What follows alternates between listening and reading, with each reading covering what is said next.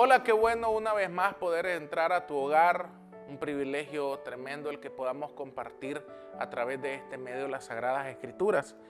Quiero leer contigo en este tiempo el libro de los Salmos, el capítulo 138, el verso número 6. La Escritura dice lo siguiente, porque Jehová es excelso y atiende al humilde, mas al altivo mira de lejos. Hay una versión que lo expresa de esta manera.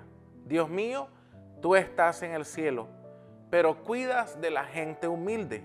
En cambio, a los orgullosos los mantienes alejados de ti. Todos queremos o quisimos en algún momento de nuestra vida que nos atendiera alguien importante.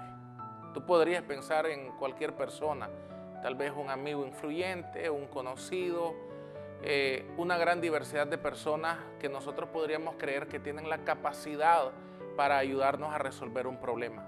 Es posible que tal vez en ese momento para acercarnos a esta persona tendríamos que haber pasado por un proceso que tiene que ver con lo siguiente, hacer una cita, esperar una respuesta por esa cita.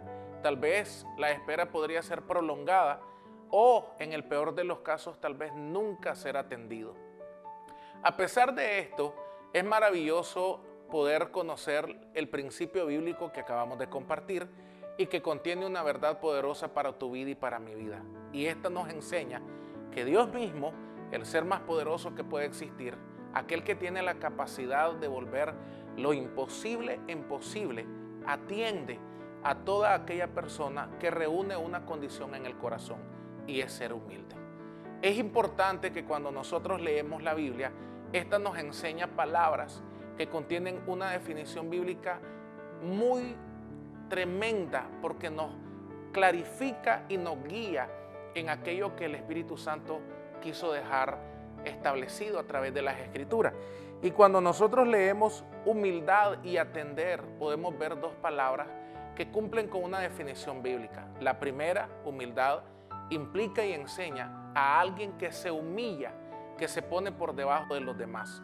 La segunda, Atender implica una palabra que nos enseña lo siguiente y es alguien que observa, que provee, que visita, alguien con quien puedo tener intimidad. Una vez que hemos dicho esto, yo te aseguro que si te hago una pregunta, me vas a responder afirmativamente a lo siguiente. ¿Te gustaría que Dios te atienda? Y según lo que estábamos leyendo en la Biblia, que Dios te visite, que Dios te provea, que Dios esté observándote, que Dios tenga intimidad contigo, con seguridad me vas a responder, por supuesto que lo deseo.